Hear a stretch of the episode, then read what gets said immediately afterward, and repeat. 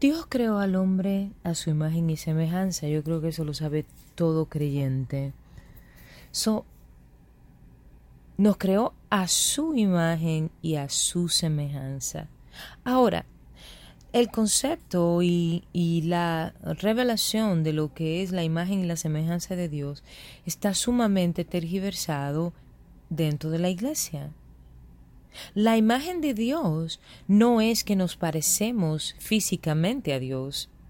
Yo no digo que no es así, digo que no es la traducción de lo que las, la, la palabra original en el antiguo arameo significa.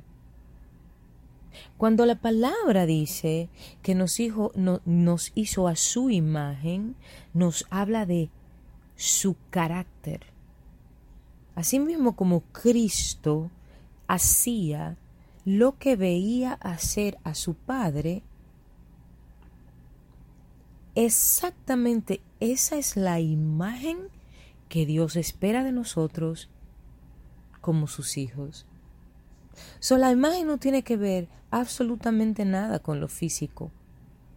No lo descarto, aunque dije que absolutamente nada, pero vamos a lo que es espiritual. Habla de carácter.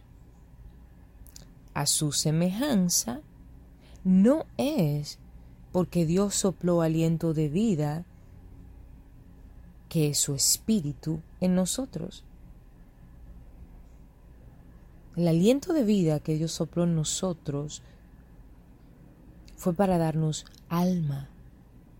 Entonces, el hacernos a su imagen y a su semejanza significa que nos dio todo el poder, todas las cualidades celestiales que Jesucristo nos mostró, nos reveló cuando vino a la tierra. Ahora vámonos al huerto del Edén cuando Adán cayó, cuando Adán entregó a Satanás su santidad, perdió todo el gobierno que Dios le había entregado, la llave de gobierno que Dios le había entregado sobre toda la creación. No solamente fue sobre el hombre, sobre los animales, sobre las plantas, sobre las estaciones del año, sobre el clima. Es todo. Por eso todo muere, todo está completamente distorsionado. En Estados Unidos un día llueve y al otro día hace frío, después al, al próximo día hace calor y es una locura. Cuando Jesucristo volvió, cuando Jesucristo vino a la tierra, nos devolvió ese gobierno que Satanás le había robado, le había hurtado Adán. Jesucristo nos devolvió un cetro espiritual de gobierno. Y ese cetro que Jesucristo nos devolvió, voy a redundar, es espiritual. No es que usted va a estar maltratando a los hermanos en la iglesia porque usted se cree un rey. Y sí, somos reyes y sacerdotes, pero hasta que Jesús nos levante en el rapto, seamos juzgados y después entremos a las bodas del Cordero, para entonces luego de siete años regresar a este planeta para el reino milenario. Todo, todo eso son promesas en el Espíritu, hechas por el Padre a través de Jesucristo, a través de su palabra, a través de su Espíritu, aquellos que hemos decidido servirle a Él y tenerlo a Él, a Jehová Dios Padre, Dios Todopoderoso, como nuestro único Señor, Creador, Dador. Jesucristo es nuestro Salvador, nuestro Rey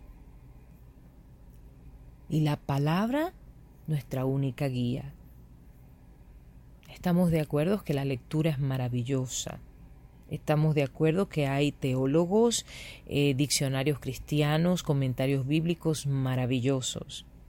Pero la esencia básica de un creyente en su eh, conocimiento santo tiene que estar 100% fundamentado en la palabra de Dios.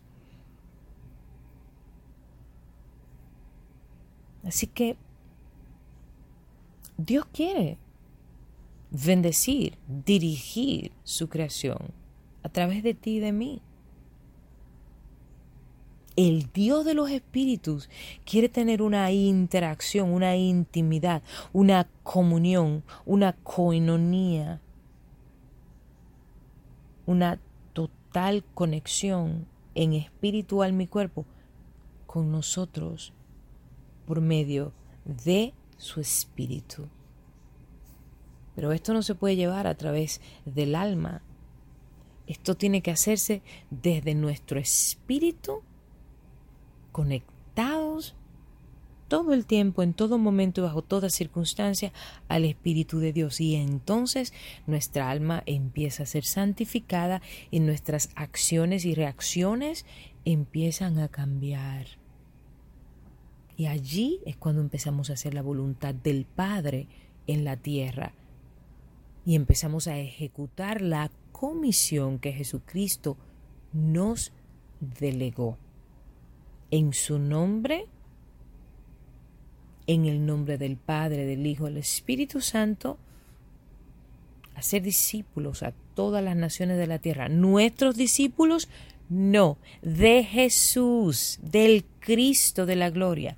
Hacer discípulos para Cristo bautizándolos